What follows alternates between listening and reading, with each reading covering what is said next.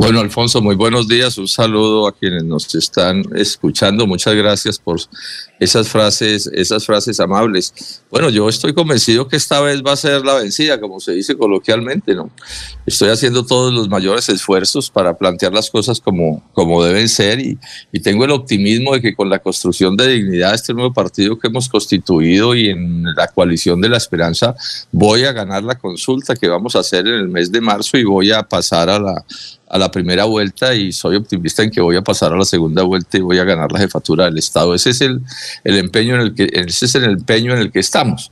Ese es el empeño en el que en el, en el, en el que en el que estamos. Yo estoy convencido que los colombianos y las colombianas van a terminar entendiendo que lo que estamos planteando nosotros es el, el, el camino que nos debe conducir a hacerle los cambios profundos y democráticos, por supuesto, que necesita, que necesita Colombia. Sí, y además, eh, doctor eh, Robledo, usted, eh, bueno, y le digo porque yo miro las encuestas, si usted no aparece, usted debe aparecer eh, cerca a Petro. ¿Por qué no aparece en los primeros lugares? sí, le reitero, tiene todos estos antecedentes positivos. No, tengan ustedes en cuenta cosas como estas que la opinión pública normalmente no conoce, ¿no? por ejemplo, la última encuesta de semana, ni siquiera aparezco, pero averiguamos y y resulta que es que los que contratan la encuesta son los que dicen ah, por quienes preguntan. Entonces, digamos que a uno lo borran de la encuesta antes de eh, siquiera preguntarle a la, a la ciudadanía. ¿no? Esas son el tipo de prácticas que son comunes en estos asuntos. Ahora, sin duda que yo también digo cosas que hay a los más grandes poderes de Colombia quienes nos están gobernando no les gustan no les gustan. O sea que yo, mm, por ejemplo, me planteé contra los tratados de libre comercio, ahí estoy tocando intereses poderosísimos, de transnacionales principalmente, y de colombianos también muy poderosos, son intermediarios. Entonces, pues uno en estos asuntos tampoco es monedita de oro para caerle bien a todo el mundo. Pero bueno, esa es la lucha en la que estamos y ahí vamos y estoy muy satisfecho de lo que estamos haciendo. Tenga en cuenta que yo soy hoy por hoy el senador que más votos ha sacado en el, que, más votos sacó en la elección pasada. Bueno, renunciaron dos que me ganaron, pero en este momento yo soy el senador que más votos ha sacado. Entonces ahí vamos construyendo nuestro proyecto y, bueno, toca esperar a ver cómo se van moviendo las cosas. Y hay una cosa interesante, y es que, por ejemplo, sobre el cambio climático, que usted es un excelente eh, intérprete del cambio climático y lo que está sucediendo en el mundo, sobre la economía, y es que eh, usted le ha puesto los puntos, no, yo no lo voy a poner a pelear con Petro, pero Petro habla del cambio climático y dijo unas cosas y usted le salió y le dijo, no, eso no es así. Esos, esos son unos apartes interesantes de que eh, por más de que sea la izquierda, que más o menos están en el mismo lado suyo, usted le hace ver a Petro, eh, no, eso de esa forma no es. También usted tiene un excelente planteamiento, mire aquí en el departamento de Santander que tenemos el páramo de Santurbán, como un cerro titular a nuestro lado y se han dicho muchas cosas. Usted dice la minería sí, pero no así, es decir, la minería sí, pero no así, y habla sobre eso. Inclusive yo he conocido, eh, he hablado con mineros aquí de la región, dice, mire, el único que tiene un, una clara concepción de la minería es el doctor eh, eh, Gustavo Petro, perdón, el doctor Jorge Enrique Robledo. De esos temas, doctor Jorge Enrique, vamos a hablar de minería, del cambio climático, de lo que le espera a Colombia y además reitero, y, aquí un señor me dijo, oiga, pero está muy lambón con él. No, es que usted pronosticó, doctor, es que usted pronosticó y eso está en el en, en internet, lo que le iba a suceder a Colombia con esos acuerdos internacionales. Y ahí están, muriéndose de preocupaciones, de hambre, eh, botando eh, una cantidad inmensa de cebolla y también de huevos, de leche, por los estragos que dejan los tratados internacionales que usted lo pronosticó y eso están cumpliendo a la pie de la letra. Bueno, eh, don Jorge, un tocayo suyo, Jorge Caicedo, pregunta para el doctor Jorge Enrique Robledo. Así es, don Alfonso, con los buenos días para el senador Jorge Enrique Robledo, que me alegra tenerlo mucho eh, por estas tierras santanderianas. Eh, senador, mm, esa pelea que hoy se presenta al interior de, los sectores de izquierda en el país, en la cual tildan a Jorge Enrique Robledo como, el, uno de los de las grandes, eh, un gran, un gran opositor a muchas de las cosas que se proponen dentro de esa línea política. Se le acusa de ser el eh, quien le dio un duro golpe al pueblo democrático en pleno proceso de, expansión y crecimiento en la política del país. ¿Se siente usted así como un maltratador del, del pueblo democrático, el cual también le dio a usted varias veces la dignidad de senador? No, de ninguna manera, de ninguna manera. Nosotros con Carlos Gaviria fuimos constructores del polo democrático y yo le dediqué una parte muy grande de, los mejores años de mi vida y de mi lucha política a fortalecer esa organización. Pero entré a esa organización o, o, la, o ayudé a fundarla dentro de unos criterios y unas ideas. Y en la medida en que esos criterios, esas ideas fueron desapareciendo como determinantes en el polo, pues eh, algunos en el polo nos empezamos a sentir eh, incómodos de estar allí porque, porque el polo no reflejaba nuestros puntos de vista, lo que nosotros queríamos. Y al final del año pasado, pues llega el momento en que uno, pues, si no está cómodo en el sector político donde debe estar, lo que es, digamos, correcto es, pues, plantearlo y buscar otros, eh, otros aires políticos. Algún amigo me llamó cuando, cuando tomamos la decisión de salirnos del polo, de cindirnos, me dijo Jorge Enrique, pero no haga eso, que usted va a terminar perdiendo hasta la curul, ese es un salto al vacío lo que usted va a hacer, no se sabe dónde va a terminar. Y yo le dije, hombre, yo estoy en política donde creo que le sirvo de vida y correctamente al país.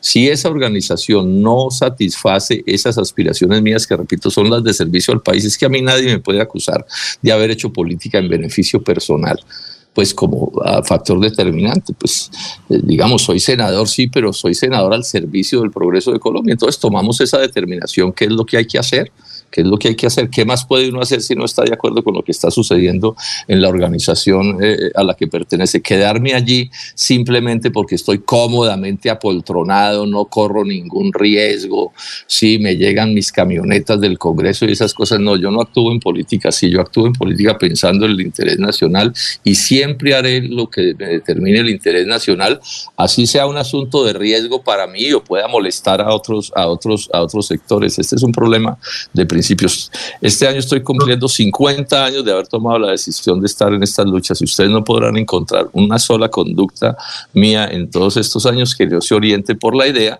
de hacer lo que creo que sea lo más conveniente, sea que me entiendan o no me entiendan. Cuando yo me paré aquí, como dijo hace un momento Alfonso, a decir que, que iban a destruir este país con la apertura de César Gaviria y los TLC dijeron que no, el senador Robledo, Jorge Enrique Robledo está loco. Yo en esos días era un profesor en la Universidad Nacional de Colombia y bueno, ahí van los hechos. Entonces, no tengo absolutamente nada de qué arrepentirme. Me parece una inmoralidad, en cierto sentido, un acto de corrupción estar uno en la organización en la que no se siente representado por los puntos de vista de esa organización. Así entiendo la política.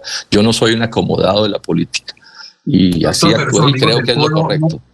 ¿Esos amigos del pueblo no, no le harían falta para su carrera de llegar a la presidencia? Es probable, es probable, es probable, pero si la organización en la que yo estoy no representa lo que yo estoy pensando, lo decente, lo honrado es que yo me retiro de esa organización y sigo en la lucha. Y estoy teniendo la razón. Mire el éxito inmenso que estamos teniendo con dignidad. Hoy dignidad es mucho más grande por la gente que viene de fuera de, de, los que venimos del polo que los que salimos del polo. Es que el polo que creamos con Carlos Gaviria debía ser una organización súper amplia, sí debería estar representados con mucha amplitud los sectores populares, indígenas, campesinos, clases medias y empresarios. Y eso por distintas razones el polo no pudo transmitírselo al país, no, no, logramos que el país nos leyera de esa manera. Entonces a mí mucha gente se me acercaba y me decía, mire Jorge, que nosotros queremos estar con usted, pero nos parece que como está usted en esa organización no logra enviar el mensaje que usted quiere enviar. Entonces, bueno, hicimos lo que era correcto de hacer y lo estamos logrando. Por ejemplo, para nosotros es una gran satisfacción que el presidente nacional del Polo, de perdón, de dignidad, sea eh, Juan Manuel Ospina, un académico de muy alto nivel, una señora, un personaje muy respetable, pero que tiene origen en el Partido Conservador. Para nosotros eso no es un crimen así tengamos orígenes distintos, nos hemos encontrado en un proyecto democrático y lo pongo como un ejemplo. Lo de la defensa de la producción nacional, la producción de todos los tipos, en el caso del agro, por ejemplo, campesina, indígena y empresarial era una idea que en el polo no lográbamos transmitir como queríamos eh, plantearlo. Hoy lo estamos pudiendo hacer en dignidad y vamos muy bien, estamos cumpliendo con nuestro deber y ellos están, bueno, ellos siguen con el proyecto. Ahora, si ustedes se fijan, fue una decisión que hicimos sin maltratos, yo no estoy maltratándolos a ellos, no los estoy agrediendo de ninguna manera y bueno, pues ellos eh, seguirán con su proyecto como consideren que es correcto desarrollarlo, pero nosotros estamos en otro proyecto. Ellos, por ejemplo, eh, tienen, están en una coalición que es la coalición de Gustavo Petro, bueno, esa es otra diferencia que tenemos, en Dignidad estamos en la, en la, en la coalición de la esperanza, es que la política hay que hacerla es sobre puntos de vista, porque si no esto se vuelve, se vuelve un, absurdo, de otra manera no, no, no, puede ser concepciones, ideas, propuestas, maneras de pensar, de actuar, y eso, repito, no, no, no, no, no, no lo, logramos en el polo un poco de años, pero por el camino las diferencias se fueron volviendo cada vez más grandes y por eso nos, nos escindimos de esa organización. Estamos con el doctor Jorge Enrique Robledo, senador de la República. Eliezer, eh, pregunta para eh, el senador. Gracias, Alfonso. Doctor Robledo, muy buenos días. Eh, nos encontramos con un personaje de nuestra política que hace un nuevo intento de llegar a la presidencia de la República. ¿Con quiénes estaría dispuesto a unirse o a declinar su aspiración de llegar a la presidencia para eh, encontrar ese camino que usted está buscando como, como líder político de este país? Una primera parte de mi pregunta. Eh, va a encontrar, doctor Robledo, un país mucho más golpeado con la presencia de una población gigante de Venezuela que llega simplemente a buscar una nueva oportunidad. Va a encontrar un país donde los jóvenes están huyendo del país, lo muestran las salidas eh, a través de las embajadas, a través de las oficinas de pasaportes, eh, y va a encontrar un país aún más golpeado con este tema de la pandemia. Entonces, entonces, ¿cómo abocar, qué proponerle a Colombia desde su posición como candidato a la presidencia de la República? A ver, empecemos por la, por la, por la primera, por la primera eh, inquietud. Yo soy hoy por hoy el candidato presidencial de dignidad en un congreso de 500 delegados elegidos. En ese congreso me, eh, me escogieron como presidente, como candidato a la presidencia de la República, pero también me dijeron hay que hacer un proyecto más amplio. Y en este momento estamos en un proyecto, digamos, que tiene otras fuerzas distintas. Doy nombres propios para ilustrar con quiénes estamos. Humberto de la Calle, Juan Manuel Galán, Juan Fernando Cristo, Sergio Fajardo, Jorge Enrique Robledo. Debe llegar alguien verde, debe estar también como, como una candidatura en esto. Y entre nosotros vamos a competir en la elección de marzo, que es la elección de Senado y cámaras. Vamos a tener listas unificadas de Senado y Cámara, pero al mismo tiempo vamos a hacer una consulta para que la ciudadanía diga quién de nosotros será el candidato o candidata, porque también puede ser candidata a la presidencia de la República para la primera vuelta en las elecciones de mayo. Yo aspiro a ser ese candidato. Pero si en un determinado momento alguno de quienes está compitiendo conmigo es el que gana, le voy a hacer la campaña a ese que gane. Ese es el compromiso y yo cumplo la palabra empeñada. Y aspiramos a que con este proyecto ganemos la presidencia, ganemos la, la presidencia de la República. Eso es en lo que estamos en este, en este, en este momento. Ahora, en relación con mis propuestas, digamos que estoy poniendo un énfasis muy grande en una cosa que ustedes saben que he luchado toda mi vida y, sin la cual no se pueden resolver los problemas nacionales, ¿no? Estoy diciendo crear fuentes de empleo, crear fuentes de empleo y crear fuentes de empleo. Colombia tiene hoy 12 millones de personas que queriendo trabajar no encuentran en qué trabajar. 5 millones que se fueron para el exterior porque no conseguían trabajo en Colombia y allá tienen fama de ser los mejores trabajadores o empresarios. 69% de los colombianos en la informalidad. Apenas cotiza para pensiones por ahí el 22 o 23% de los habitantes del país, lo que quiere decir que está asegurada una vejez miserable. O sea que el país es un desastre en, en empleo. Entonces no es solo el problema del desempleo, no es solo el drama social de esas familias que inclusive aguantan hambre en esas circunstancias, sino que es que un país que no crea riqueza no tiene desarrollo posible Toda riqueza, toda riqueza proviene del trabajo. Y cuando a un país lo condenan a no poder trabajar, cuando a un país le dicen, en este país solo podrán trabajar 20 de cada 100, o a una familia le dicen, le podrán trabajar 2 de cada 10, pues no hay futuro posible. Entonces, ese es el centro del asunto. Y esto tiene para mí, además, en lo político, un, encanto inmenso. Es que los países no, se, no salen adelante si no se unen en causas que sean correctas. Y aquí podemos unir a campesinos, indígenas, eh, asalariados, eh, eh, clases medias y empresarios y empresarios y enfatizo en esta idea, un país que no construye empresas, que no acumula, digamos, progreso y desarrollo, no puede resolver sus problemas. De ahí aquí se derivan todos los problemas nacionales. Claro, mi propuesta tiene que ver con todos los asuntos de la vida del país, pero enfatizo esto. Entonces estoy diciendo, aquí hay que renegociar los tratados de libre comercio, porque si esos tratados nos obligan a importar los bienes agrícolas e industriales que podemos producir, pues no nos sirven. Me decía un empresario importante de, Colombia, me decía, mire Jorge Enrique, un tratado de libre comercio es como una sociedad que usted hace con otro país.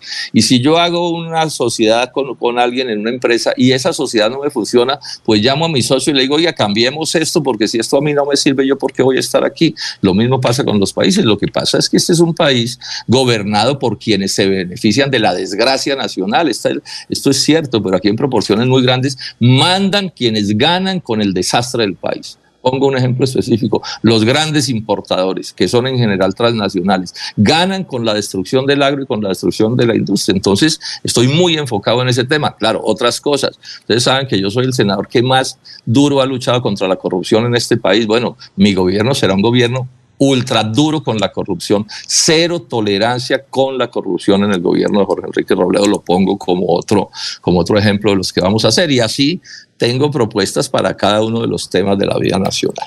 A ver, Laurencio, son las 6 y 16. Senador Robledo, en este momento, si fuera el proceso electoral, lo que los estudios, los observadores dicen que Petro sería el presidente por cuanto viene haciendo campaña desde el mismo día que perdió el proceso electoral anterior. ¿Cómo lograr entonces acabar con ese mito o si esas personas que están apoyando?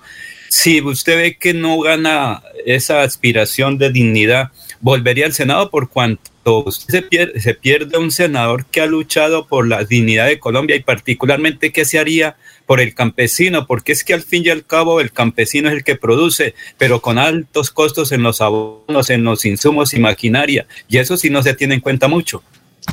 Empecemos por lo segundo, hombre, yo, yo llego al Congreso por mis luchas agrarias o sea, yo fui dirigente de grandes luchas agrarias en la década de 1990. Fui uno de los dirigentes que logró la condonación total de 100 mil deudas cafeteras. Esas familias, esas 100 mil familias, hubieran perdido sus parcelas sin esa lucha. Una lucha que además fue una belleza. Logramos unir, pónganle cuidado, unir a campesinos, empresarios cafeteros, la Iglesia Católica jugó un papel importantísimo en esa lucha. Todo eso pudimos unirlo y por eso ese triunfo. Entonces yo llego al Congreso es por mis luchas agrarias y estoy en la Comisión Quinta del Senado. Yo creo que es difícil encontrar a alguien que haya sido más coherente en, la defensa del agro que el senador Jorge Enrique Robledo. En esto llevo más de 30 años de mi vida, bastante antes de ser senador de la, de la República. Y ahí hay que hacer cambios como este que yo menciono, de renegociar los TLCs. Es que empezamos la importando 500 mil toneladas de alimentos y estamos importando 14 millones. Debe desaparecer la leche en Colombia a partir del 2006 y del 2007. Está sentenciada a muerte, aplastada por las importaciones de lácteos de Estados Unidos y de, y de, y de, de lácteos de Estados Unidos y de, y de Europa. Bueno, mi decisión de ir a la presidencia de la República es inmodificable. Yo ya retiré dos aspiraciones mías anteriores por hacerle además, digamos, la diligencia o el favor al polo de mantenerle su, su, su, umbral, pero esa ya es otra circunstancia. Cuenten los colombianos que el senador Jorge Enrique Robledo terminó su trabajo en el Senado de la República. Alguien llegará, nadie es insustituible. Yo no soy un caudillo ni soy Superman, esos son cuentos. Entonces, alguien llegará, yo estoy seguro que Dignidad va a elegir a un excelente senador o senadora o a varios que me van a reemplazar allí. El mundo no termina pues con una u otra persona. No se dejen meter esas mentiras. Los caudillismos son estériles. Si algo no he sido yo toda la vida, es un caudillo. Entonces, bueno, otro llegará y bueno, y alguien dirá, hombre, Robledo lo hizo bien, otros dirán, no lo hizo bien, y bueno, pero el mundo va a seguir rodando y estoy haciendo todo un esfuerzo para quienes queden allí sean pues gente que tengan mis mismas ideas, mis mismos puntos de vista, porque uno lo que necesita que prevalezcan más que las personas son las ideas y creo haber hecho yo una siembra en Colombia que sembraron profundamente esas ideas y esas ideas van a ser claves en el futuro del país, esté yo de senador o incluso esté o no de presidente. Ahora, mi aspiración es ser presidente porque creo pues que puedo llevar a cabo desde la presidencia y la república ideas que no es posible llevar desde el Senado. Ahora, que el senador Petro ya ganó, pues esos son cuentos.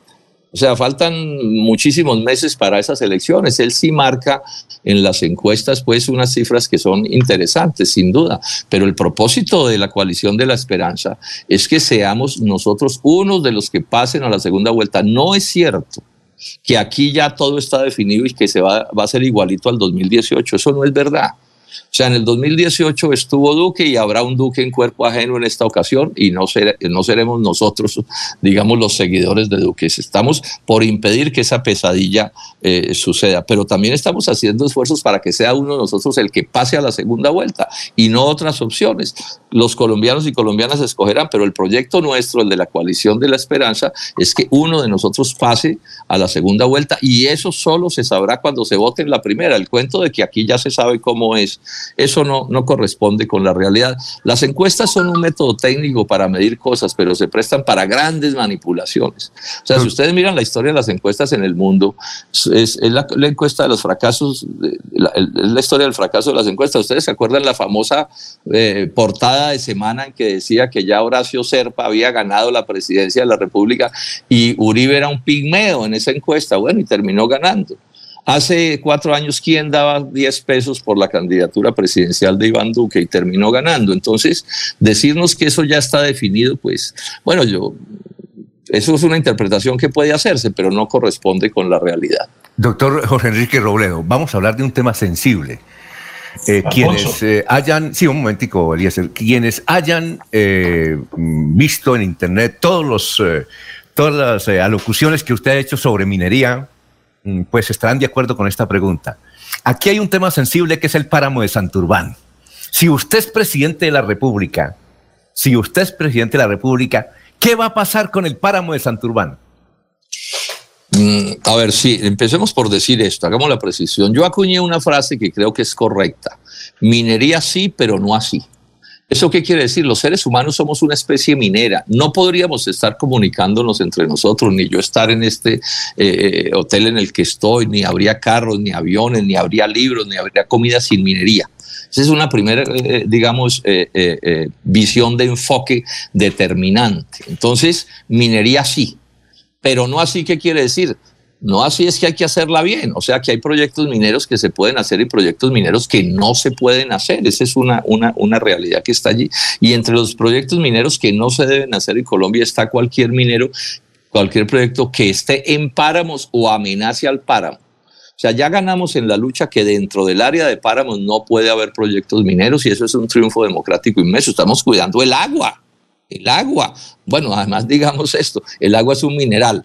O sea que que, es interesante tenerlo en cuenta, pero destruirla, pues por supuesto que no. Ahora, proyectos mineros que lindan o que de otra, que lindan con el páramo o que de otra manera amenazan las aguas de un acueducto, pues no se deben hacer. Es más, es que en la ley está el orden de prioridades del uso del agua y el primer, la primera prioridad del uso del agua es agua para consumo humano y después dice aguas para agricultura y para producción pecuaria. Eso tiene un orden. Entonces es evidente que, que, que, que, en mi gobierno no vamos a promover ningún tipo de minería que le haga daño a el, el, el, ambiente y a las necesidades ciudadanas. Por ejemplo, en el caso del petróleo, yo estoy diciendo que la economía petrolera, no, eh, que la propuesta de Petro de acabar la economía petrolera es un error garrafal. Ayer le planteé en Barranca Bermeja en una conferencia que dicté, le dije, senador Petro, retire esa propuesta, acepte que se equivocó, es un error garrafal. Lo que usted está planteando le haría un daño descomunal a Colombia y no resolvería ningún problema ambiental porque los gases de efecto invernadero que produce Colombia son, son, eh, son, son, son muy pocos. Pero hay proyectos como ese que le hace daño a Santurbán que no deben hacerse, u otros que tampoco deben hacerse. Este es un problema casi que del sentido común. Si la minería le aporta al progreso del país, pues claro que estamos ahí. Pero si le hace daño al progreso del país, pues claro que no. Yo soy arquitecto, entonces si un edificio bien construido y bien hecho le aporta al progreso de Bucaramanga, bienvenido al edificio. Pero si a alguien se le ocurre hacer un edificio que le hace daño a Bucaramanga, que no está bien construido, que no tiene las normas de sismoresistencia, que bueno, lo que sea, eh, indebido o incorrecto, pues no se debe hacer. Eso son cosas relativamente simples. Lo que pasa es que aquí los intereses, sobre todo cuando se trata de intereses de transnacionales, son muy poderosos. Son muy poderosos y quieren imponernos cosas que son contrarias al progreso del país. Por ejemplo, en fracking he dicho, fracking no. O sea, economía petrolera, sí, estamos en la transición y habrá que salirnos algún día de la economía petrolera por el problema de los gases, eh, por, el problema de los gases de efecto invernadero, pero ese es un proceso. Cuando uno se va a salir de una cosa, tiene que tener cuidado de cómo salirse, ¿sí? Y esa es mi posición. O sea, que ustedes fíjense que es una posición que, que, que analiza el fenómeno minero por todos los lados y termina llegando a unas conclusiones que yo creo que son las correctas. Sí, tenemos dos preguntas finales. Le voy a hacer esta. La otra la tiene Eliezer Galvin. Es esta.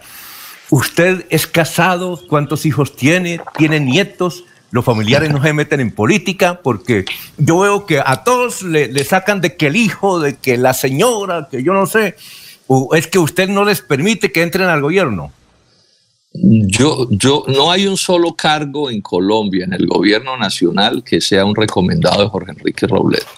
Y la explicación es muy simple. No es que no pueda haber algún amigo en un gobierno en un momento dado, pero es que si yo estoy en la oposición a todos estos gobiernos, yo no me voy a meter en la politiquería de utilizar mis debates para conseguir puestos y contratos. Yo no soy un corrupto, no actúo de eso de ninguna manera.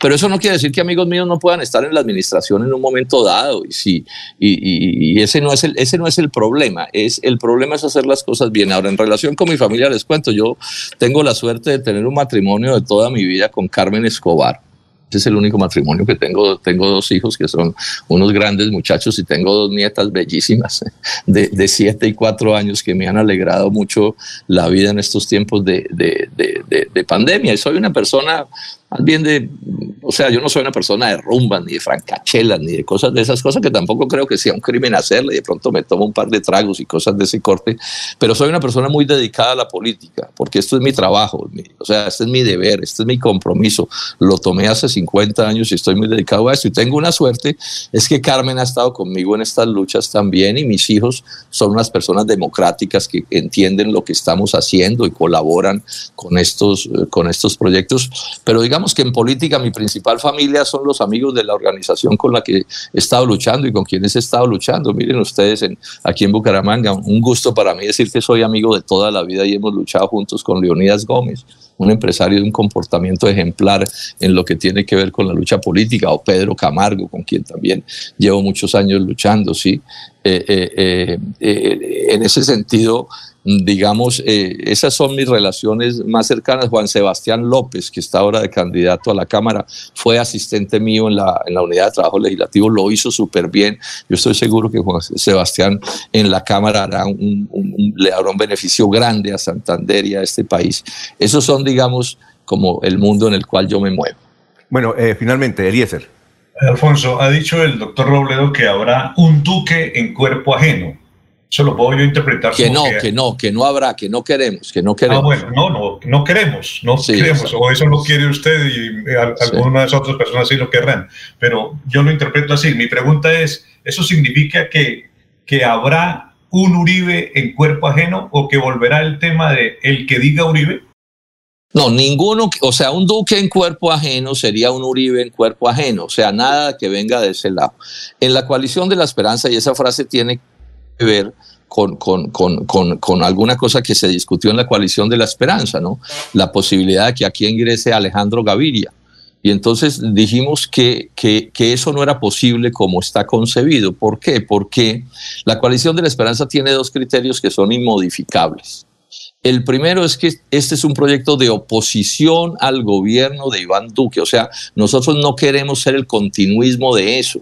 No, nos parece un gobierno terriblemente malo para el progreso de Colombia. Luego, para estar en la coalición de la esperanza, no se puede estar respaldando ni directa ni indirectamente, ni de frente ni a las escondidas al gobierno de Iván Duque.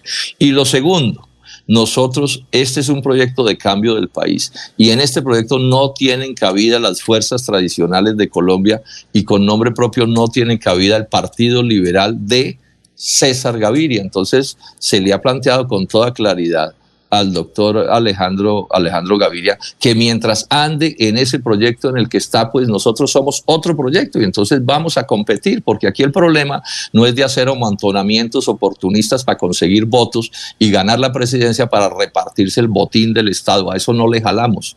Eso fue lo que dijimos y ese es el sentido de esa frase. O sea, nosotros no estamos por un duque en cuerpo ajeno, ni porque lo elijan otros, ni porque lo elijamos nosotros. Nosotros no vamos a hacer eso de ninguna manera. Este es un proyecto que tiene ese diseño. Es que la política tiene que ser así, con razones y argumentos. Entonces, aquí hay unos proyectos que quieren reelegir a Duque en cuerpo ajeno con distintos nombres. Y claro, se presentan como distintos, porque nadie va a ser tan estúpido decir que, son, que es un Duque en cuerpo ajeno porque no saca ni un voto, ¿cierto? Entonces son muy astutos. Y hay otro proyecto que es el proyecto eh, eh, del, del, que llaman del pacto histórico, que es otro proyecto. Entonces vamos a competir entre nosotros. Hay por lo menos tres proyectos. Entonces la ciudadanía colombiana, incluida la de Santander, en la elección de, de, mayo dirá por quién va a votar y bueno, y ahí van eh, tomándose las determinaciones que sean del caso. Pero este proyecto nuestro no es un proyecto oportunista ni politiquero. Este proyecto lo orientan criterios, convicciones, programas, ideas y de ahí no nos vamos a mover. Doctor Jorge Enrique Robledo, ha sido usted muy gentil con Radio Melodía y estaremos pendientes de la evolución de su candidatura. Muchas gracias, ¿no? Alfonso, y a ustedes, ustedes muchísimas gracias y un saludo a quienes nos han escuchado esta mañana. Muy bien. Un saludo, que estén bien. Adiós, senador.